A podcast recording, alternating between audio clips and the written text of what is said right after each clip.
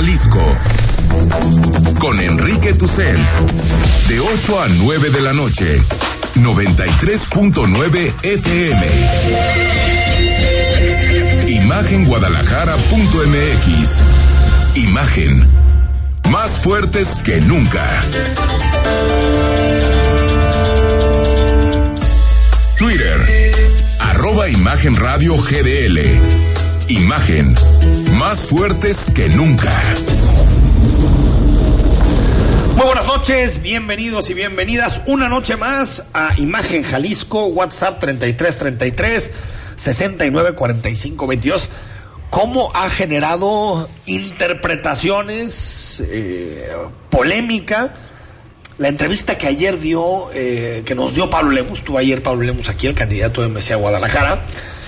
Estimado Julio Ríos, ¿cómo estás? ¿Cómo Muy te bien, va? Enrique, saludos. Oye, es que hablamos de Chava Caro ayer.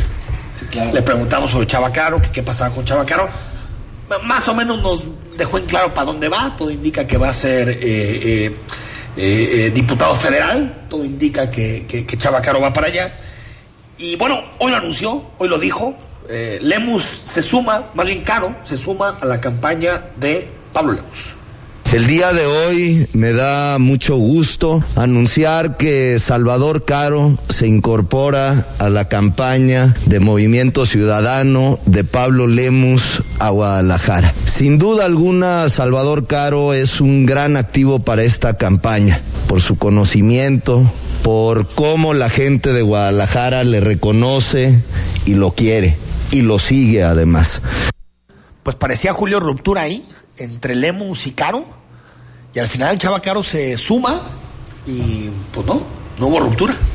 No, no, sorprendió en cierto modo porque mucho se decía que, que ya era un hecho que Caro se iba, hasta incluso estaba el asunto de irse como plurifederal. No, va, va, parece que va. Se concretó, sí, claro, sí, sí, sí va.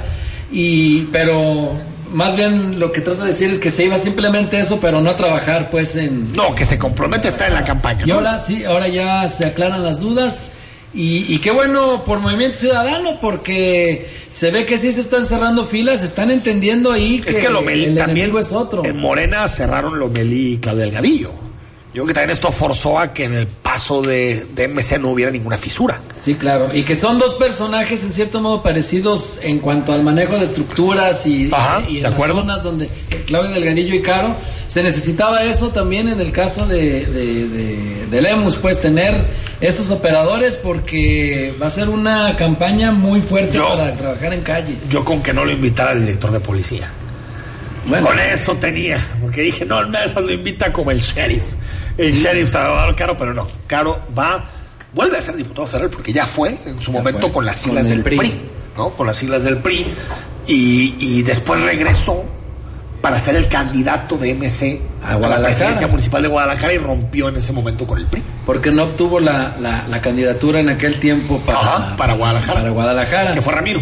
Así es, que fue Ramiro, aunque en un inicio iba a ser Rocío Corona, pero cambiaron en aquel tiempo de última hora cuando salió sí, Alberto sí. Cárdenas. Rocío. Corona y también alguien más se han inscrito, me acuerdo en esa ocasión. Pero eso provocó pues la salida de Caro de y Caro. hoy cierra filas con Cierra fila con Pablo Lemus. Pablo Lemus. Oye, Rodrigo La Rosa, ¿cómo estás? Buenas Con noches. el gusto de saludarlos, Julio, Enrique. ¿Qué tal? Buenas de- noches. De, de imagen. Bueno, hoy hubo rueda de prensa de, de la Fiscalía Así es. para hablar de los cinco funcionarios que hicieron trampa en la fila de vacunación y muchos temas más, porque hay muchos temas abiertos. Es que, a ver, hay de todo en los temas de la fiscalía, nada más que. Lo, lo que pasó es que en la fiscalía se dieron cuenta de cuán divertido era no tener reporteros en las salas de la rueda de prensa y entonces ya todo es online, vía Facebook, ¿Todavía? Facebook Live a la fecha. Y entonces la gente de comunicación social lo que pide es que manden preguntas. Se mandan preguntas, no obstante, de repente no sabemos bajo qué criterios. Algunas. Se seleccionan unas y otras no. Exactamente. La mano negra, la mano negra. Se, se preguntaba, o, o al, men- al menos un servidor pre- preguntaba si ellos tenían alguna alguna carta o algo que hacer en el asunto de los funcionarios del CODE que fueron detenidos ayer por meter a familiares a la fila de vacunación. No obstante, parece que de momento solo la Fiscalía Anticorrupción es la que va a estar investigándolos. Eh, eh, de lo que sí hablaron es sobre la confirmación de la muerte de el Cholo, que es el O presunto sea, si era el cholo el que apareció en Tlaquepaque. Exactamente, el que apareció el jueves pasado en el Parián de, de Tlaquepaque, ese, ese cuerpo que fue avistado por ahí, por ahí de mediodía, habrá sido el, Sí, el el jueves Cholo. anterior, confirman que pues que en efecto coincide todo y es el Cholo pues que fue detenido por miembros del ay. cártel Jalisco Nueva Generación. Hay que decir uno de los líderes del cártel Nueva Plaza. ¿no? Esta Exactamente. ruptura del cártel Jalisco. Nueva Así es, podemos eh, escuchar lo Escuchamos, que escuchamos la el nota y hablamos de los temas. La Fiscalía de Jalisco confirmó que el cadáver abandonado en la zona centro de Tlaquepaque el pasado jueves corresponde a Carlos Enrique Sánchez alias El Cholo, presunto líder del cártel Jalisco Nueva Plaza y que previamente había sido capturado por miembros del cártel Jalisco Nueva Generación. El fiscal, Gerardo Octavio Solís, asegura que hay avances en la identificación de los vehículos utilizados para abandonar el cadáver. Ya tenemos algunos avances en relación a los vehículos que pudieran haber participado en depositar el cuerpo en el lugar de referencia. Por razones obvias eh, me reservaría la información, solo decirles que ya tenemos algunos avances de vehículos participantes y posibles eh, recorridos. Descartaron que de momento haya una investigación abierta contra la policía de Tlaquepaque por estos hechos. Agregan que el Cholo no contaba con una orden de aprehensión vigente en Jalisco. Rodrigo de la Rosa, Imagen Jalisco. Bueno, ya es, ya es una certeza el cholo, eh, Julio, que pues esto calienta aún más lo que sucede en zona metropolitana de Guadalajara, lamentablemente. Sí, las autoridades habían comentado y los analistas de seguridad que la aparición de ese grupo, de ese personaje, era lo que había recrudecido el clima de violencia en, en- la ciudad. Eh, era un personaje que había estado pues eh, ligado con algunos de los hechos mediáticos como lo de los tres estudiantes Tal que cual. estaba en esta pugna Los del CAF. los tres estudiantes de cine Por la jauja, ¿no? También lo que pasó en la jauja. exactamente, lo que sucedió el pasado 27 de febrero en ahí en la jauja de, de, de Tonalá estaría ligado. De hecho, en el, en el video que circuló precisamente el mismo jueves, ahí él se atribuía precisamente esos ver, delitos. Y sobre los otros temas, lo, lo que pasó con los funcionarios del CODE pasa a la Fiscalía Anticorrupción, cosa que tiene sentido porque es un acto de corrupción, en realidad saltarse la línea, utilizar influencia para... A ver, veremos si el fiscal anticorrupción... Hay que invitar, por cierto, al fiscal anticorrupción que hace, que hace rato que no platicamos con él. ¿Y qué pasa con lo, con lo que sucedió ayer en, la, en esta empresa, en la Covacha? A ver, no, no se ha hablado. Se, se tienen datos de que hay una persona lesionada. Que llegó de una que es persona el guardia, al aire, el guardia ¿no? de seguridad. Hubo disparos al aire. Ajá. Se ha preguntado a la fiscalía. No ha habido una respuesta hasta el momento de cuál es el estado de salud que guarda la persona lesionada ayer a golpes. Hubo disparos al aire. Y bueno, llama la atención porque es, digamos, una de las casas productoras consentidas de, del gobierno del estado que hay detrás de, de un móvil, de un Pero acto. esto- parece- se quiere decir de intimidación Eh, o de lo que haya sí. sido, porque no se fue a, o sea, se fue a tirar balazos, increíble. Porque eso es, lo que es- sucedió. es eso, ¿no, Julio? O sea, no, no, no, no van contra alguien, es un acto de intimidación, parece una amenaza, pues es muy grave, ¿no? Sí, no es muy grave. Tiene que aclararse eh, la, la versión de que un asalto no fue muy, no fue tomada con, o sea, con, No, con no. mucha veracidad por parte No, de, de- no. de las personas, de No. los ciudadanos. Tiene que aclararse qué ocurrió. No, es un asunto grave y sobre todo Muy, que muy grave. entramos a graves, campañas, elecciones, todo esto. Algo de Aristóteles, nada. No se ha hecho nada todavía. No, Tres meses, cinco días. a- a- así es, bueno, salvo las detenciones que se han, que se han logrado, De pero 20 na- meseros. Exactamente, pero nada ligado a quienes habrían perpetrado el crimen. No. Oye, antes de, de despedirte, estimado Rodrigo, eh, bueno, eh, fue un fiasco la vacunación en, Guadalajara. Fue un fiasco. sí, se aclara que fueron 52 mil las vacunas que se aplicaron. No Hoy- 80. no 80 mil. Hoy lo, de, lo dice en un, en un tuit el secretario de Salud, Fernando Petersen Aranguren. Habla de que la federación quitó 28 mil vacunas. ¿Así decir por nada? más. Y la mandaron a otros estados. Lo que llama la atención es el hecho de que esto lo informaron hasta hoy. No se informó antes este, en qué momento la federación decidió reasignar, esas vacunas de la farmacéutica Pfizer y quitárselas a, Guadalajara. A Guadalajara se administraron 52 mil vacunas, no 80 mil como Exactamente, no fueron 52 mil vacunas. Escuchamos, y por cierto, la Secretaría de Salud le propone una nueva modalidad ¿no? de vacunación. Exactamente. El titular de la Secretaría de Salud, Fernando Petersen, informó que presentaron a la Secretaría de Bienestar una estrategia para evitar las largas filas que se suscitaron en los módulos de vacunación de Guadalajara. Buscan que sea mediante citas. Al respecto, Petersen Aranguren detalla. Para que las personas puedan tener su cita, ya sea por llamada telefónica o por vía electrónica, y que no tengan que hacer colas al llegar a aplicarse la vacuna y si nos lo aceptan o no, será una decisión del gobierno federal. Dicen que esperan una respuesta a la brevedad por parte de la federación. Previamente, el gobernador Enrique Alfaro pidió a las cabezas del Plan Nacional de Vacunación ser más receptivos con los gobiernos locales. Rodrigo de la Rosa, Imagen Jalisco.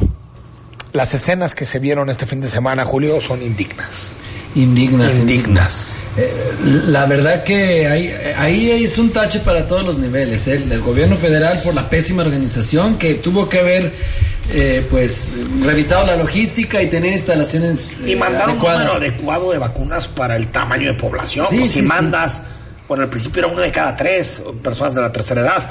al final fue una de cada cinco. Sí pues peor. Eh, así, sí, claro que. Y dicen, no se salgan por las vacunas, pues si no, no vas a alcanzar. Y, pues delicado que... no se haya informado antes, nada más agregar ahí que el gobernador ayer, pues ya, ya decía que era un tema de la, de la federación, nada más como, como en todo y pedía pues lo que ya lo que ya escuchamos que la federación sea más receptiva. Él asegura, ojo ahí el gobernador que si se hace caso a los gobiernos locales, se evitan todas las filas que vimos desde el jueves. Pues que hablen, paso los pagamos para que hablen, ¿no? Dos cosas, también ahí nada impedía al gobierno municipal o estatal llevar todos, llevar, llevar, es decir, todo lo necesario para que estuvieran con confort los adultos mayores. y si vemos estas dignidad, ya confort, no sé, pero dignidad, dignidad, al menos. Y si vemos todo este caos es porque no hay una estrategia clara todo va sobre la marcha. Ah, ya llegaron tantas miles. Ah, nos vamos para tal lado, a Tinguindín. Porque quieren estar vacunando. Porque quieren estar vacunando antes de la elección. por, eso. Porque no quieren. Yo, yo, me pregunto, Julio, porque hay 3 millones de vacunas en stock que no se aplican. Sí, sí. Es que no puede ser. O sea, yo entiendo cuando te dicen es que no hay. Está bien, pues no hay, no hay. Si no llegan las vacunas de Pfizer, de AstraZeneca, entiendo. Pero hay 3 millones en stock todo indica. 3 millones. Y hoy salieron las primeras envasadas aquí en México de. De Sinovac, ¿no? De, Cancino. De, Cancino, que es la farmacéutica chino-canadiense. Una sola dosis, como dices, Julio. Y habrá que ver si se asignan de esas a, a Jalisco. Estaremos pendientes de eso. No lo dudamos. A ver, escuchamos. El presidente dice, por cierto, que están garantizadas las vacunas. No nos van a faltar las vacunas, eso lo digo de manera categórica, sin dudas de ningún tipo. Vamos a tener vacunas suficientes y vamos a aplicar cada vez más vacunas. Lo más difícil era conseguirlas, ya se tienen vacunas, incluso vacunas que se están envasando en México, que ya están por aplicarse. Están garantizadas las vacunas, Julio, pero pues no, no llegan, pues, pues pero el que tenemos contratos firmados están firmados. Ni llegarán. Todo esto indica que hay una improvisación premeditada. Para Yo creo que es muy Para decirlo en sencillos términos. Vacunas y programas sociales, esa es la apuesta del partido que gobierna este país. Se presentó hoy el decálogo sanitario para la Semana Santa. La idea básica es que sean muy simples, son recomendaciones que simplemente implican poner en práctica los lineamientos técnicos que hemos ido elaborando a lo largo de esta epidemia. Estar libres de riesgos o reducir al máximo posible los riesgos de contagio de enfermedad en espacios públicos cerrados, en espacios públicos abiertos, en la industria turística de manera específica. A ver, va a haber fuga. Va a haber fuga de las ciudades, pues, ¿para qué nos hacemos? Sí, no sé. Si, estamos, bueno, si es que alguna vez hemos salido de la primera ola, pero hoy leía que estamos cerca, dentro de esa primera ola, por decirlo así, de una tercera subola y que la Semana Santa va a ser lo que lo va a disparar, ¿eh? Sí. La gente ha estado pues demasiado confiada Y- que ya y hay perdón. vacunas y pues no pasa nada. Vimos las playas desde el fin de semana Sí, ya sí, abarrotadas. ya, ya. Los centros históricos de diferentes ciudades estaban llenas. Y supersecretario puede decir, lo- sub- super subsecretario puede decir lo que, lo que quiera. El zar. Pero la realidad es que es muy difícil creerle a una persona que hace semanas estaba en Huatulco, sin cubrebocas, o pues, cerca de Huatulco, en Oaxaca. Ahorita habla de la Semana Santa, pide, si no tienes que salir, no salgas, pues. Y, y no solo en Huatulco, también eh, se le ha visto en restaurantes, se le ha visto en lugares públicos. Y sí, caminando con COVID, caminando con COVID. Todavía tenía COVID cuando se le vio en un parque en el Distrito Federal, por Sí, en supuesto. la, en la Condesa. En la. Conde- en la. Condesa, o en la Roma, una de esas dos. Una de esas dos colonias. Bueno, Sí, pues, no, hay, no, hay, no hay cara para decirlo. Difícil. 8 de la noche con 15 minutos. eh, al corte, estamos en imagen, eh, noche de, de martes. Cuando volvamos, una conversación con el presidente de Expo Guadalajara y del clúster de la industria de reuniones. Expo Guadalajara y clúster, es clúster de la industria de reuniones con Guillermo Cervantes. Al corte. El análisis político. A la voz de Enrique Tucent. En Imagen Jalisco. Regresamos. Para los gobiernos del PRI, los servicios básicos nunca fueron un problema. Nuestra prioridad siempre ha sido atender las necesidades de las familias mexicanas. La incapacidad, improvisación e irresponsabilidad han marcado a los gobiernos de Morena. No hay rumbo, no hay luz, no son la esperanza. Hoy Morena dejó a México en completa oscuridad. PRI, el Partido de México. Entonces, ¿qué va a hacer, doctora? Pues igual que ustedes. Pobre. Durante años, desde antes que naciéramos, nuestro futuro ya estaba escrito. En el PT seguimos luchando por un México donde existan más posibilidades y donde todos podamos escribir nuestro propio futuro. Tú cuando seas grande vas a hacer lo que tú quieras. El PT está de tu lado. En el INE llevamos trabajando 30 años codo a codo con ciudadanas, activistas, organizaciones civiles y legisladoras para alcanzar el ejercicio pleno de los derechos humanos de las mujeres en la política. En el INE garantizamos los derechos políticos y electorales de las mujeres y no permitiremos que se impida o menoscabe su ejercicio. Denuncia en INE.mx. Estamos avanzando hacia un México más igualitario y libre de violencia en contra de las mujeres. Para lograr la paridad total, contamos todas. INE.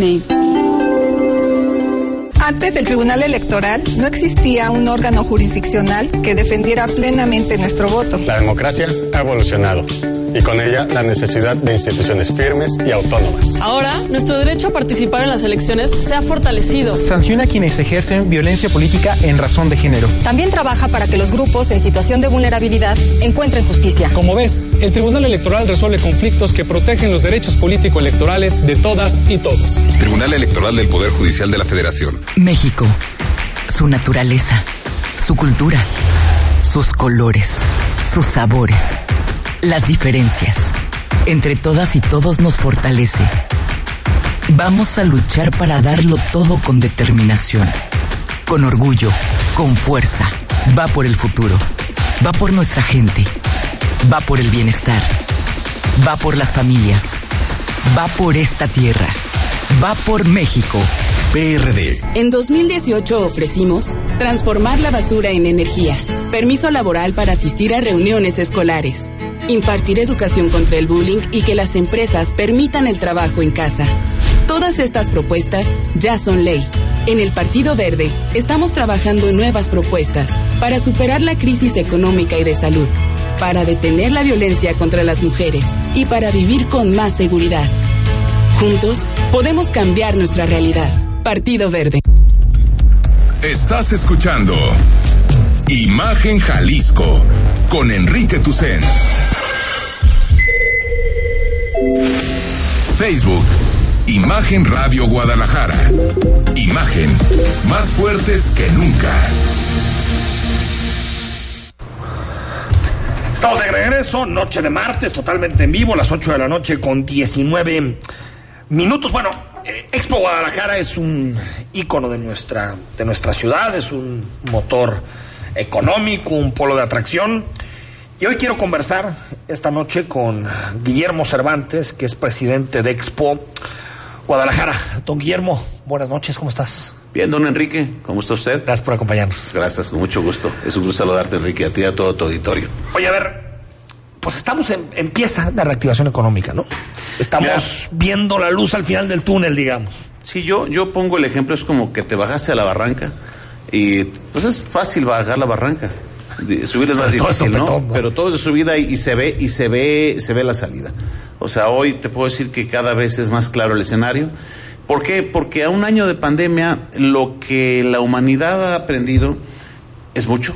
¿sí? Lo, como se maneja hoy la pandemia es muy diferente como se manejaba hace claro, 12 o 10 claro. meses. Entonces el manejo clínico de la misma es diferente y ahora sabemos que tenemos que cuidar la salud económica de las, de, la, de, la, de las personas porque si bien no dejamos de entender que la salud en sí es la prioridad número uno, la salud económica va pegadita. Claro. O, nos, o nos encargamos de la salud económica de las comunidades, de las personas, o luego qué comemos, ¿no? Entonces eso es, eso es muy importante. Y en ese sentido, la actividad de industria reunión es una actividad que se puede llevar a cabo, y lo hemos demostrado en Expo Guadalajara, porque hacemos eventos desde, desde septiembre del año pasado. O sea, realmente el recinto cerró 60 días, pero mantuvimos eventos de 50 personas en junio, julio y agosto. Luego en septiembre hicimos Intermoda con 9 mil gentes.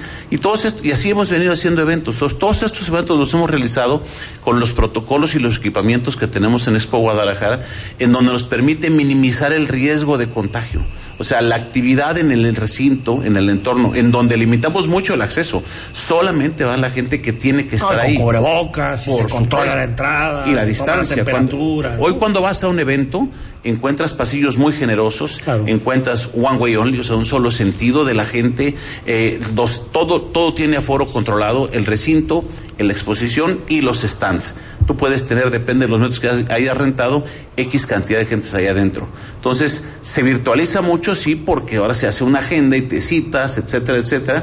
La virtualización ayuda a, a, a quien no pudo venir, bueno, puede de alguna manera hacerlo, pero la virtualización... Pero la reunión es la reunión. La el turismo de reuniones es la relación pública, salir a comer, conocer la ciudad, turistear. Y ahí está, el, ahí está la clave, Enrique. Esa es la clave. O sea, nosotros somos, tenemos un liderazgo en estas reuniones en este país y la verdad es que lo tenemos en el continente, en, en Latinoamérica. Y lo tenemos gracias a lo que acabas de decir. Es la ciudad es el destino. Es, no solamente es venir a verte, claro. no solamente es venir a interactuar contigo, a platicar, es venir a conocer la a ver, ciudad. Es un vendedor expo de la marca Guadalajara por el supuesto, mundo. La gente supuesto. que viene a un evento Expo Guadalajara sale maravillado de nuestra ciudad. Conoce todo, come rico, se yo, mueve. Yo decir, he tenido miles de testimonios de gente de, de, de otros países que ya venía a, a Guadalajara se asombran del recinto ferial que tenemos, se asombran del clima que tenemos, claro. se asombran de la ciudad que tenemos, se asombran de las mujeres tan guapas que tenemos en Guadalajara, se asombran de la oferta hotelera, de la oferta restaurantera, se asombran del ambiente, de la paz, de la amabilidad, de todas esas cosas que nos hace ser tapatíos. Porque te voy a decir una cosa, aquí tenemos nosotros la bendición de tener a Guadalajara pero tenemos la bendición de tener a Jalisco. Claro. Tenemos la bendición de ser mexicanos. Todos somos benditos en tres, en tres formas y eso es algo que solamente encuentras aquí en Guadalajara. Por eso es que la industria de reuniones tiene la fuerza que tiene aquí. La tiene en Jalisco, la tiene en Guadalajara y la tenemos nosotros. Y es compromiso de todos, no solamente de Expo Guadalajara o del clúster de la industria de reuniones, el cuidar esto porque todos somos lo que hacemos esto un lugar muy atractivo para que los comités organizadores nos escojan a nosotros. Guillermo, platicabas de las cifras de derrama, 22 mil millones. El 2019 logramos una, eh, generar esta derrama récord, 22 mil millones de pesos. Eso fue lo que generó la, las actividades alrededor de Expo Guadalajara. Abusado no es lo que facturó Expo no, Guadalajara. No, no, no, es la derrama dicen, económica. Oye, ¿qué dinero al No, no, no, es la derrama económica alrededor de Expo Guadalajara. Expo, Expo, Expo Guadalajara es una empresa que tiene su facturación. Expo Guadalajara solamente renta los metros cuadrados. Claro. Expo Guadalajara no hace la FIL, la hace la UDG. Expo claro, Guadalajara claro. no hace ferretera, la hace no estamos, Se está monetizando todo, toda la derrama. Exactamente. En ir a comer, en hospedarte, en comprar mm. algo, ¿no? La afectación de esta derrama en el año de pandemia, en el 2020, fue muy grave.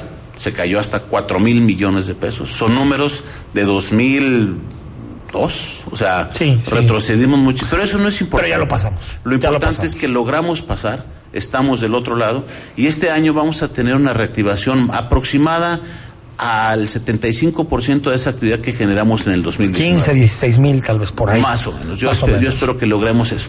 Y el 2022 Sí, tendremos números muy parecidos al, al, a 2019 y 2023 volveremos a crecer y volveremos a ser lo que éramos antes, el gran motor de la actividad económica de esta región. Por, por ejemplo, ya, ya, ya, ya, están empezando a reservar los lugares para 2021, para 2022.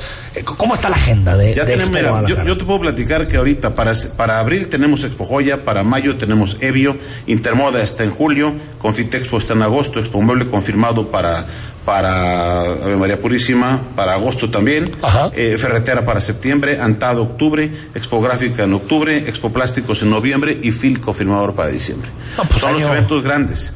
Ahora, en total tenemos 428 eventos confirmados para este año. O sea, te mencioné los más grandes. Sí, los más representativos. Los más representativos. Entonces, eh, vamos a manejar una cantidad pues como te digo, alrededor del 75% de lo que veníamos manejando en números de 2019. Y eso es buenísimo, eso es buenísimo para la ciudad porque eso, eso trae a, a, los hoteles. ¿Sabías tú que tenemos en la zona de Expo Guadalajara, en el perímetro de dos kilómetros, cinco mil habitaciones? Eso, eso no es en Chilamesta gorda, ¿eh? O sea, no es fácil encontrar, encontrar esa oferta hotelera con un recinto como el que con tenemos. Mariano Otero, López Mateos, toda esa zona. Y toda la zona gastronómica de Chapalita y todos los demás eh, assets que tenemos en esta industria son importantísimos para el destino. Entonces, ¿sabías tú que tenemos en el, en el aeropuerto de Guadalajara el hub de Volaris? O sea, Volaris tiene su hub aquí en Guadalajara y eso nos da una conectividad impresionante. ¿Sabías tú que el recinto es el más grande de Latinoamérica, Expo Guadalajara? ¿Y sabías tú que hay 600 empresas alrededor de Expo Guadalajara que forman este clúster? Es todo un ecosistema. ¿Qué es lo que le da la fuerza a esta industria? Es lo que le da la fuerza porque los, las ciudades y destinos contra los que competimos pues tienen lo suyo, pero realmente Guadalajara tiene la fuerza y tiene todo, todo el músculo para sacarnos adelante y esa es la parte buena de esta. A, a nivel nacional, ¿qué tan competitivos somos en la atracción de reuniones? Te lo voy a poner a nivel latino, a nivel Norteamérica. Me gusta más este. Mejor. Hay una agencia de estudios, Center for Research, eh, se me olvidan los otros dos este, temas. Ellos miden a nivel estatal, compitiendo los 32 estados de la República Mexicana, los 10 territorios eh, canadienses, canadienses, territorios o estados, y los 50 de Norteamérica. Es un entorno de 92. Como estado, Jalisco es el noveno, en metros cuadrados rentados, no en metros cuadrados ofertados. Pues hay, hay estados de la Unión Americana que nos ganan por mucho en ofertados. Que tienen una cantidad de oferta. Pero Jalisco es el número 9 en ese, en ese entorno. En metros cuadrados, o sea, el nivel de ocupación, el nivel de eficacia de lo que donde Expo Guadalajara es el gran jugador en Jalisco, o sea, es el gran aportador de metros cuadrados. Claro que entran los hoteles, claro que entran otros, pero, pero volvemos al tema. El destino es Guadalajara, el destino es Jalisco y en Expo Guadalajara lo tenemos muy claro. Nosotros tenemos un plan de trabajo que cuando inició esto hace dos años eran ocho años, hoy vuelven a ser ocho años, o sea, se va a desfasar dos años, pero dentro de ocho años estaremos en el top five de ese ranking. Vamos a ser de los primeros cinco lugares en Norteamérica en metros cuadrados rentados para industrias de reuniones en el contexto TEMEC.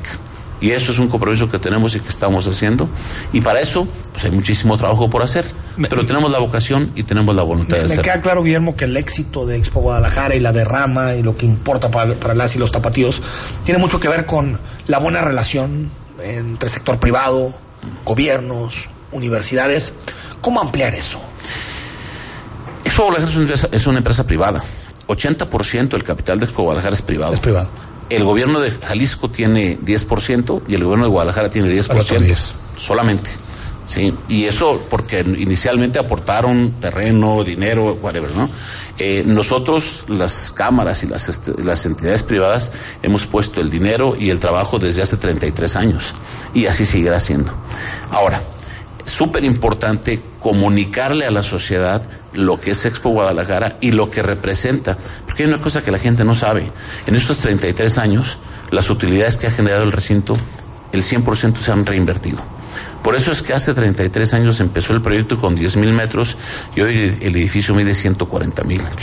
Por eso es que nos ponemos a comprar más tierra por ahí, por eso es que empezamos a hacer más cosas en función de garantizar el crecimiento, porque nos encontramos con que tenemos ya una actividad tan importante, tan importante para el país, para el Estado y para la región, que ya no hay para atrás.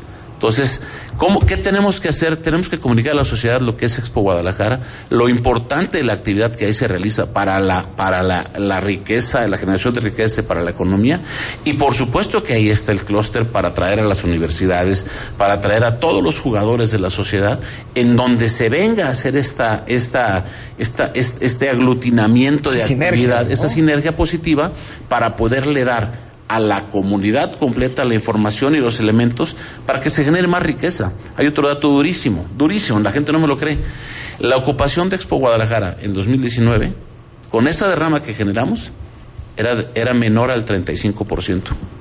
O sea, todavía hay una posibilidad de crecimiento enorme, importante. Enorme. O sea, crecer 5% de la ocupación de Expo Guadalajara representaría crecer la derrama económica en otros 5 mil millones de pesos. De ese tamaño es la importancia de lo que pasa en Expo Guadalajara, pero más aún, Enrique, de lo que puede pasar más adelante. Si todos nos ponemos las pilas, si todos los alineamos y todos cuidamos este destino.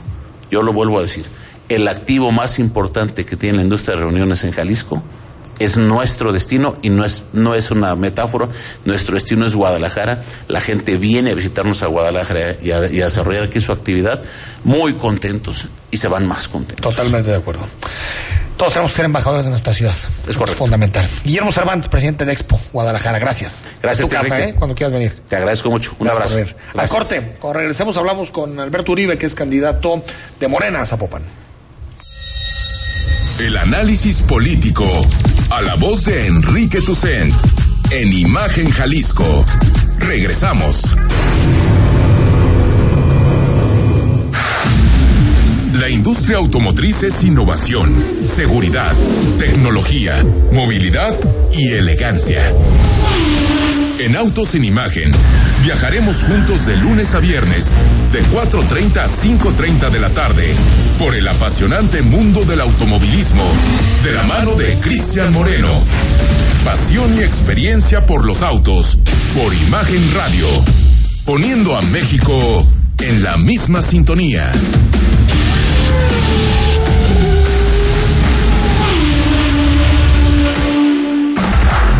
Imagen Radio ahora para todo México. Lleva su programación a la televisión abierta, en el canal 3.4 de televisión abierta. Imagen Multicast, la mejor información, con la mejor tecnología digital de la televisión en vivo y a todo color. Con los reconocidos comunicadores de Imagen Radio, Imagen Multicast. Canal 3.4 de televisión abierta, poniendo a México en la misma sintonía. La información puede llegar dividida en tracks, contar historias que generan distintas atmósferas y forman parte de un momento de nuestra vida. Te presentamos el disco de la semana con Mariana H. Todos los domingos a las 16 horas. Imagen Radio, tan grande como la información, poniendo a México en la misma sintonía.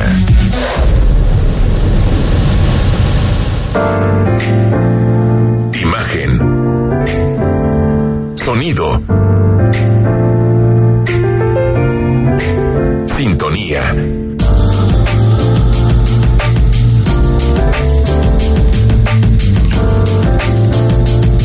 Poniendo a México en la misma sintonía. Las voces más importantes del análisis político en Jalisco en un espacio para comentar, reflexionar y polemizar sobre los temas de tendencia a nivel local, nacional e internacional.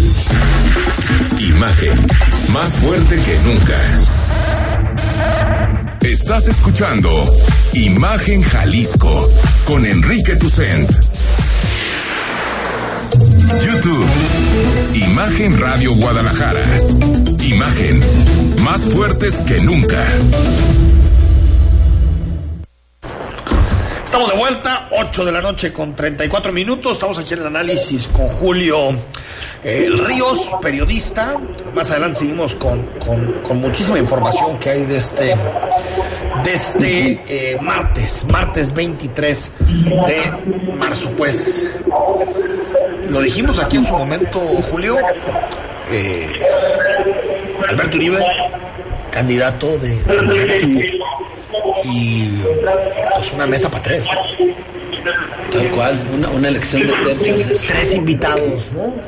Tres invitados a esta elección que se le llamaba la madre de todas las batallas electorales. Bueno, Guadalajara también tendrá lo suyo. Ah. Pero al ver eh, a los tres personajes que están participando, la fuerza que tienen las marcas, la fuerza que tienen los perfiles, creo que la atención mediática va a estar en Zapopan, ¿verdad?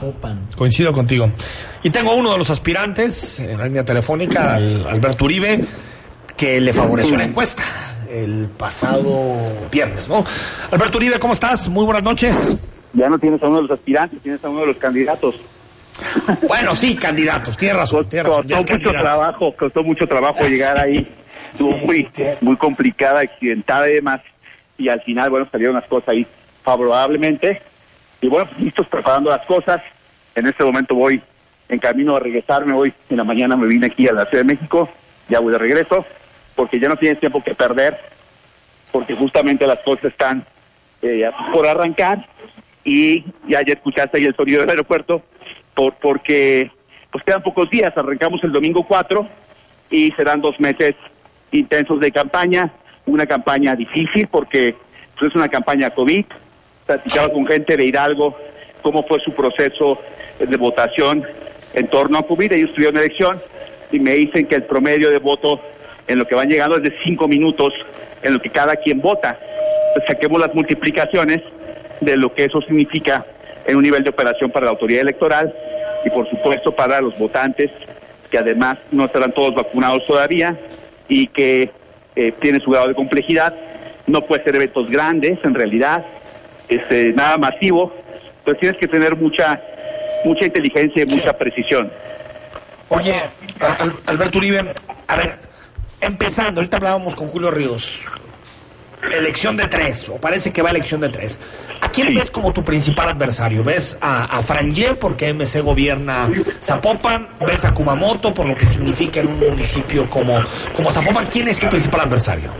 Siempre les he dicho que mi principal adversario soy yo, porque al final tienes que hacer las cosas, lo decía alguien, que quien cometa menos errores será quien tendrá posibilidades de ganar, pero lo que también creo es que hay una fuerza importante de Morena en el municipio, hay un trabajo, mucha gente me conoce, saben que soy un hombre tolerante, soy un hombre de diálogo, tengo muy buena relación con el sector privado también, tengo una buena relación eh, con sectores en los que no todo Morena tiene una buena relación, su servidor sí la tiene, y entonces eso me permite eh, construir cosas diferentes. Creo que el principal adversario al final será Kumamoto, eh, creo que le voy a ganar, le vamos a ganar todo este equipo, y creo que también, por supuesto, Franguea, quien también yo respeto, con quien espero sentarme con los dos, o sea, de entrada invitarlos, ya, ya hablé con Pedro eh, Kumamoto, la idea de sentarnos a dialogar, a hacer una campaña de altura, a demostrar que también podemos discutir los qué y los cómo, y no solamente esta discusión de, de destrucción. En la campaña interna aquí hubo muchas denostaciones, muchas adjetivizaciones a las personas que me parece que no se valen, porque lo que tú tienes que construir, pues me parece que es una visión y a partir de la visión de la ciudad, pues construyes cosas diferentes, ¿no? Y, creo que Sao tiene muchas broncas, eh, justamente hay varias cosas que decir en ese sentido, no es el momento de propuestas, pero sí es el momento de diagnósticos, ¿no? Alberto, buenas noches, te habla Julio Ríos, ¿cómo estás? Bien, Julio, ¿cómo estás? También bien, muy bien, gusto escucharte, felicidades por tu candidatura. Aquí comenté la semana pasada que estabas armando un auténtico trabuco, por decirlo en términos futboleros. Ahorita señalas que en la campaña interna pues no faltaron ahí descalificaciones, pero ¿cómo fue este proceso? Platícanos un poco de cómo construiste esta suma de, de grupos de perfiles y qué fue lo más difícil o a quién fue lo más complicado para sumarlo. Detállanos un poco. La verdad es que al final eh, la opción, por ejemplo, de, la que había el tema es que no quería eh, Carlos Plomelli que yo fuera candidato en Zapopan y entonces una serie de sumas para apoyar a Mariana Fernández, eh, quien tiene muchos años de amistad conmigo y entonces pues, se construyó otra opción, pero en esa opción pues, también se dedicaron a denostar y inventar cosas como un Twitter que decía, no sé si fueron ellos o quién fue, que el propio Mario lo sacaba y en realidad yo estaba con Mario sentado ese día y era un fake, porque Mario no había escrito nada y decían ya los candidatos oficiales son tal, tal, tal, tal y Mariana Fernández, ¿no? ¿Sospechas de alguien, Alberto?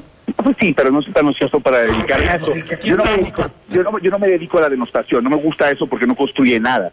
O sea, también vengo de, de trabajar en relaciones exteriores y también la diplomacia tiene que jugar un rol importante en las ciudades. Vengo de ser responsable de la internacionalización de ciudades mexicanas en el mundo y eso te permite también ser alguien que aprende el respeto y no te metes en esas dinámicas porque esas dinámicas sí venden en medios, pero lo que es una realidad es que terminan denostando terriblemente. Oye, eh, Alberto, eh, ¿qué pasó con Mariana Fernández? Porque al final, mm, como parecía lo natural, no se suma a, a, tu planilla, sino que se va a la planilla de regidores de Lomelí en Guadalajara. Pues yo creo que le suma, Carlos va a necesitar ahí eh, talento, se había llegado a Claudia, Claudia va del 11 ya, y creo que Mariana, pues es alguien que siempre eh, le va a sumar a Carlos, le va a sumar a cualquiera, y al final está allá, y eh, ella tiene ahí a una persona que coincide en la planilla, que también yo coincidía, entonces al final también estará representada, ¿no? ¿Tú, tú, tú le invitaste a estar en tu planilla? Yo le invité el domingo de la mañana, a ir en el lugar 2, ya despertado el sábado, ir en el lugar 2, eh, pero con Lomelí. Pero ella entonces te negó, negó la invitación. Sí. Eh, Alberto Uribe, sobre, sobre lo que se viene, decías ahorita, a ver, Zapopan es un municipio de, de, de tremendas desigualdades, pero que tiene pues, tal vez, digamos, uno de los empresariados eh, y uno de los espacios económicos más importantes del país, un municipio de gran crecimiento, de muchísima prosperidad para algunos y también de muchísima pobreza para otros. ¿Qué, ¿Qué, mensaje vas a tener o qué mensaje tienes para aquellos empresarios que ahorita dicen, hijo, no me gustaría que Morena gobierne Zapopan? Pues es que gobierna Morena y gobierna la persona, ¿no? Es como decir que todos los gobernantes que hubo en toda la historia de todos los partidos fueron patéticos. Pues hay gente que tiene experiencia, hay gente que dio resultados, hay gente que no. Y entonces creo que tienes que valorar los perfiles. Al final, yo tengo una formación, tengo eh, dos carreras, tengo una maestría, casi termino mi doctorado, y además una experiencia. Yo sí sé cómo administrar una policía, a diferencia de lo que no sabe ni Kumamoto y tampoco tiene idea el propio Franje. Incluso estoy haciendo unos diagnósticos muy importantes porque mi prioridad es ese tema porque además la, la, prioridad de la población es este mismo tema también. Entonces, y además es una realidad. Lo otro es como no querer ver las cosas, y me parece que es un asunto eh, grave. Mira, hay que decir cosas centrales. Apenas Zapopan, en su 450 aniversario, que fue en 1991, y la decretaron como ciudad y tenía sí. 712 mil habitantes. En tan poco tiempo, perdón, se multiplicó eh, la población, pero justamente hay que decir que es el municipio más poblado de Jalisco, el séptimo más poblado del país, según el INEGI, ahora en 2020, pero además decir una, algo cosa, una cosa que es central. Zapopan no se encuentra entre los, entre los 10 municipios con mayor índice de desarrollo humano. O sea, es decir, sí es de los 10 más poblados, pero a pesar de ser el mejor posicionado en el PNU 2015 de nuestra entidad, o sea, Jalisco, eh, justamente te dice cosas como lo que decías ahorita, una ciudad desigual, que deriva en contrastes, por supuesto, y en asimetrías, pero gigantescas, ¿no? Y eh, lo que nos estamos planteando es cómo llevar a ser la ciudad número uno del país, eh, tanto en, en una ciudad humana respetuosa, tanto en materia de seguridad, tanto en materia de paz, que para mí es un asunto central a construir, prosperidad, competitividad, y muchas cosas que tienes que después empezar a desarrollar. No voy a hacer ninguna propuesta ahorita, pero justamente creo que los grandes temas pues son entendibles, pero me parece que hay mucho nivel también. hay un Zapopan que tienes que seguir trabajando, que es el Zapopan de, de tradiciones, el Zapopan donde hay giros, donde el campo tiene que jugar un rol central uh -huh. y donde no puedes ir yendo de casas. Hay que recordar que Zapopan es cinco veces más grande que la ciudad de Guadalajara en territorio sí. y es más grande en población también. Julio. Eh, sí, Alberto, eh, da la impresión precisamente de que, de que Morena, eh, de que tu proyecto podrá tener buena oportunidad en distritos como el 4 o el 6, precisamente, que es lo que acabas de describir. pero sí ahondar un poquito, ¿cómo, cómo entrar en, en, esos otros territorios que pareciera que son para Movimiento Ciudadano, para el empresariado o para los jóvenes que se decantarían en todo caso por Kumamoto?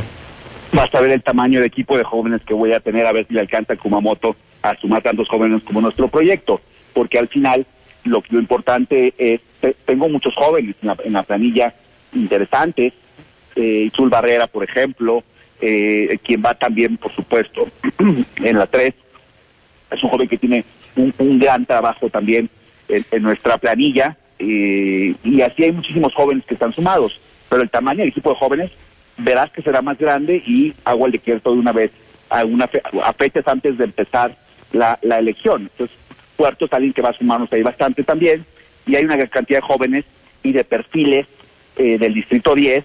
Yo sumo a muchas personas, también hay eh, panistas, hay de diferentes partidos, hay sin partidos que nos van a estar ayudando. Si la gente votara y vota por las propuestas, por las personas, por su formación, por su experiencia, no tengo duda que también voy a ganar el distrito 10. Si la gente nomás vota eh, en antivoto, pues también habla de la poca ciudad de la votación de algunos ciudadanos que simple y sencillamente dicen no voto por tal, sin saber ni quién es el candidato, ¿no? Alberto Uribe, ¿te parece si la próxima vez vienes a cabina y dialogamos con más calma, no? Encantado, además he estado muchas veces en tu cabina y tú sabes perfectamente cómo soy como como político y cómo soy como, como funcionario y como administrador público. Multipliqué el presupuesto como muy pocas veces, por eso me dio el premio mejor administrador en Europa Award, por multiplicar el presupuesto de 1.600 millones a 3.300.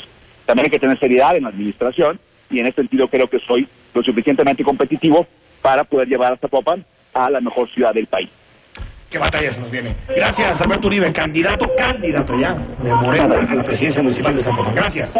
Gracias, muy buenas noches, saludos a todos. Ahí está. Gracias. A todas, tuvo que salir a la Ciudad de México. Ya empezamos a ver, no sé si estás de acuerdo, Julio, algunas joyas de los discursos, ¿no? Eh, Alberto diciendo, yo sé administrar, eh, la juventud versus la juventud de Kumamoto. Ahí va a haber enfrentamientos, le voy a ganar. Está prendido el asunto muy rápido, ¿no? Sí, tendrá más jóvenes, dice. Y, ya pone de, entrada a Kumamoto como, como el rival al cual hay que, hay, que ir a vencer, ¿eh? O sea, parece ser que ni, él, ni, ni Alberto Uribe ve crecimiento de Franje, entonces...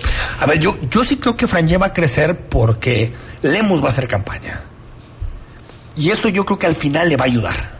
Pero pues tendrá, le, le, alcanzará para No lo sé, no sé, no sé si le alcance, no sé si le alcance. Guadalajara no es fácil. Pero me refiero a que el hecho de que Lemus, a ver, eh, vayamos un poco atrás en el tiempo. 2015, Alfaro hizo campaña metropolitana. Alcanzó a darle a Lemus en Zapopan, que nadie conocía a Lemus. Hubo actos conjuntos alguna vez. Hubo actos conjuntos. No me acuerdo en qué escama lo hicieron. Pero también 2009, Aristóteles permitió también que la figura de Aristóteles que ganara el PRI eh, Zapopan con Héctor Bielma en su momento. Me parece que la mejor noticia que pudieron dar a Frangé es que Lemus esté implicado en una campaña a fondo, porque va a hablar de su gobierno, va a hablar de Zapopan y eso le puede ayudar. Sí, porque Frangé evidentemente tendrá que presentarse como el candidato de la, de la continuidad. Pero por lo que escuchamos, pues Alberto Uribe no, no lo ve así ve en Kumamoto alguna medición, algo trae, algún sí, ¿no? desde la federación, desde los operadores de allá, algo deben de traer que, que ven a Kumamoto como rival serio, ¿eh? Pues sí. Algo deben saber ellos. Al corte, Julio, ¿te parece? Seguimos. Hay muchísima información. Estamos en imagen. El análisis político a la voz de Enrique Tucent en Imagen Jalisco. Regresamos. Es domingo por la noche y no supiste nada del mundo del deporte. No te preocupes. Sintoniza de 8 a 10 de la noche. Imagen Deportiva por Imagen Radio. Imagen Radio, ahora para todo México lleva su programación a la televisión abierta en el canal 3.4 de televisión abierta. Imagen Multicast. La mejor información con la mejor tecnología digital de la televisión en vivo y a todo color. Con los reconocidos comunicadores de Imagen Radio, Imagen Multicast. Canal 3.4 de televisión abierta. Poniendo a México en la misma sintonía. Para entender los cambios de la economía y los negocios, escucha a Rodrigo Pacheco en Imagen Empresarial, con una visión dinámica, global, joven y fresca, de lunes a viernes, de 6 a 7 a.m., por Imagen Radio, poniendo a México en la misma sintonía.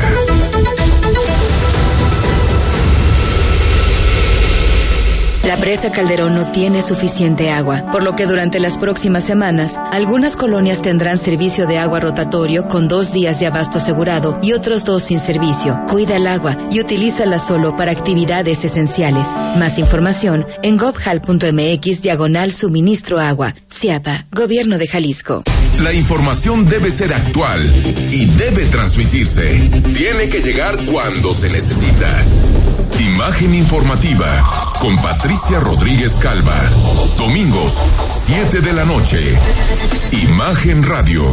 Poniendo a México en la misma sintonía. Imagen.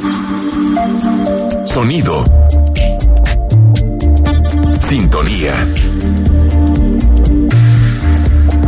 Sonido es Imagen Radio.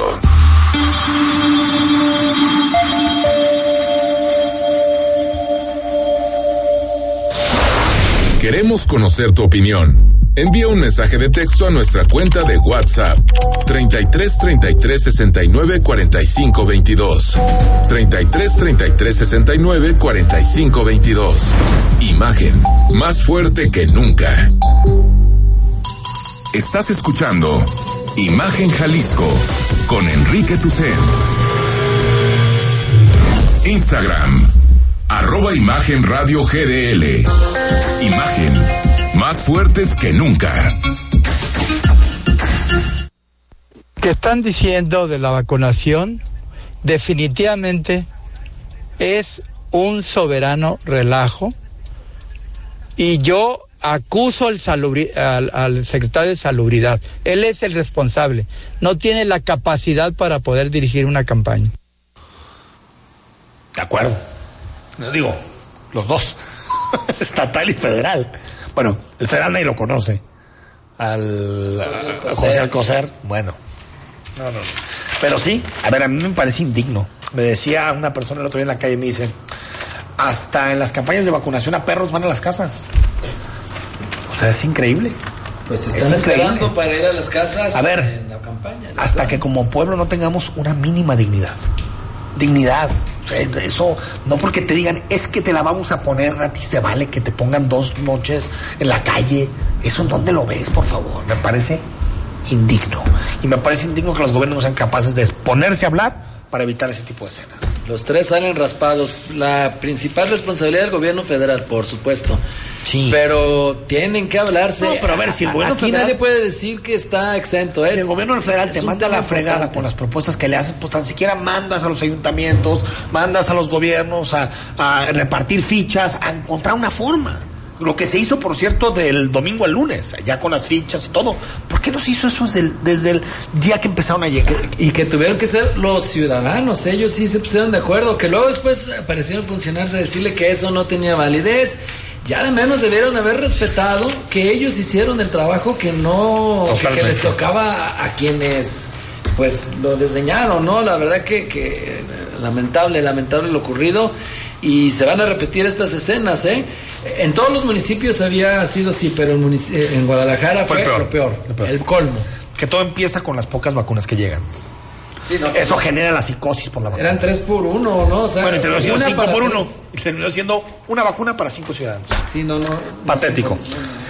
Con el plan de suministro rotatorio del CIAPA se dividieron en dos bloques las 159 colonias del norponiente de la ciudad, de Guadalajara y de Zapopan. En ella se implementará un mecanismo de suministro con dos días de flujo constante de agua y dos días de servicio intermitente. Esto con el fin de compartir de manera solidaria el abasto en distintas áreas de la ciudad.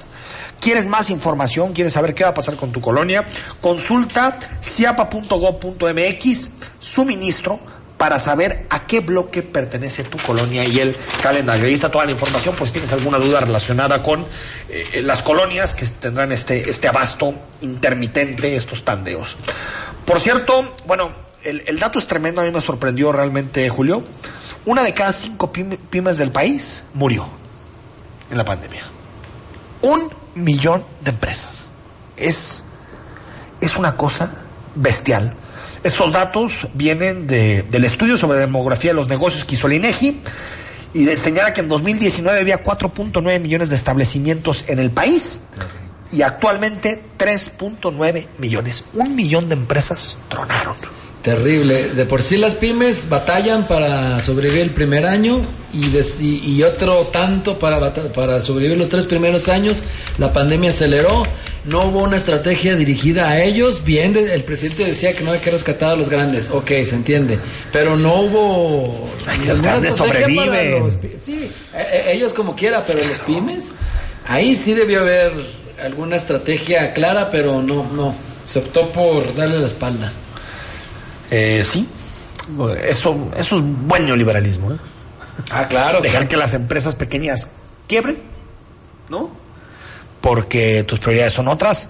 Eso sí, los productores amigos sí podían llegar por, por contratitos, ¿no? 150 millones de pesos, ¿no? Empresas. Una, de tantas, sí, sí, una de tantas mm, rasgos neoliberales, ¿no? No intervenir. Así de sencillo. Eso, eso es neoliberalismo. Voy derecho y no me quito con mi proyecto del refinería de dos bocas, tal, tal, tal, y todo lo que se salga de esa planeación, se acabó. Me parece que es. los seguidores lo ven como virtud, ¿eh? Esa terquedad. Pues, lo ven como Jesús, entonces, pues, como, decía. dice Totolini que es como Jesús, y después le, le responde Estefanía Veloz que no, no es como Jesús, es más, porque llena más veces el zócalo. Es una cosa que la verdad me preocupa.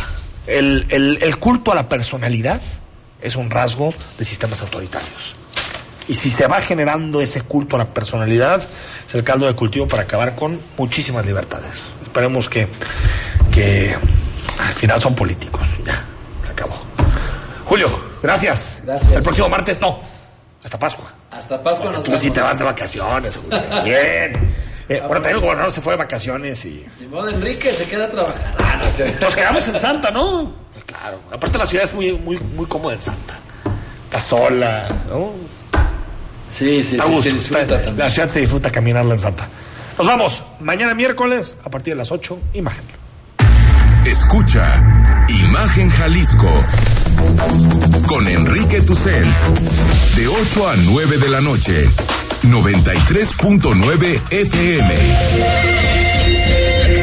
Imagenguadalajara.mx Imagen más fuertes que nunca Pepe Gordon, ¿qué significó para la gran cantante Nacha Guevara su exilio en México? Marisol Gacé, fíjate que Milán Kundera decía que para crear un personaje necesitaba cuatro o cinco palabras clave alrededor de las cuales gira. Nacha Guevara nos hablará de sus palabras clave. También escucharemos las canciones de esta multifacética diva desobediente. Nos escuchamos este domingo a las 10 de la noche en la Hora Nacional. Crecer en el conocimiento. Volar con la imaginación. Esta es una producción de RTC de la Secretaría de Gobernación. Imagen Radio, ahora para todo México. Lleva su programación a la televisión abierta, en el canal 3.4 de televisión abierta. Imagen Multicast, la mejor información, con la mejor tecnología digital de la televisión en vivo y a todo color. Con los reconocidos comunicadores de Imagen Radio, Imagen Multicast. Canal 3.4 de televisión abierta, poniendo a México en la misma sintonía. En la Cámara de Diputados ampliamos las causas para castigar el feminicidio. Se juzgarán las agresiones con sustancias corrosivas. Ahora la violencia familiar se perseguirá por oficio. El acoso en escuelas y comunidades se podrá prevenir y atender. Además, se crearán refugios para víctimas de la violencia en cada ciudad. En la Cámara de Diputados, el trabajo legislativo no se detiene. Cámara de Diputados, Legislatura de la Paridad de Género. Escucha todos los sábados, de las 0 horas a las 3 de la mañana. Imagen PD, con Gonzalo Oliveros. Imagen Radio, poniendo a México en la misma sintonía. XHSC 93.9 MHz con 200.000 watts de potencia, transmitiendo desde Avenida Rubén Darío 746, Prados Providencia, código postal 44190, Guadalajara, Jalisco. Imagen, poniendo a México en la misma sintonía. Está usted escuchando Imagen. Sintonía. Poniendo a México en la misma sintonía.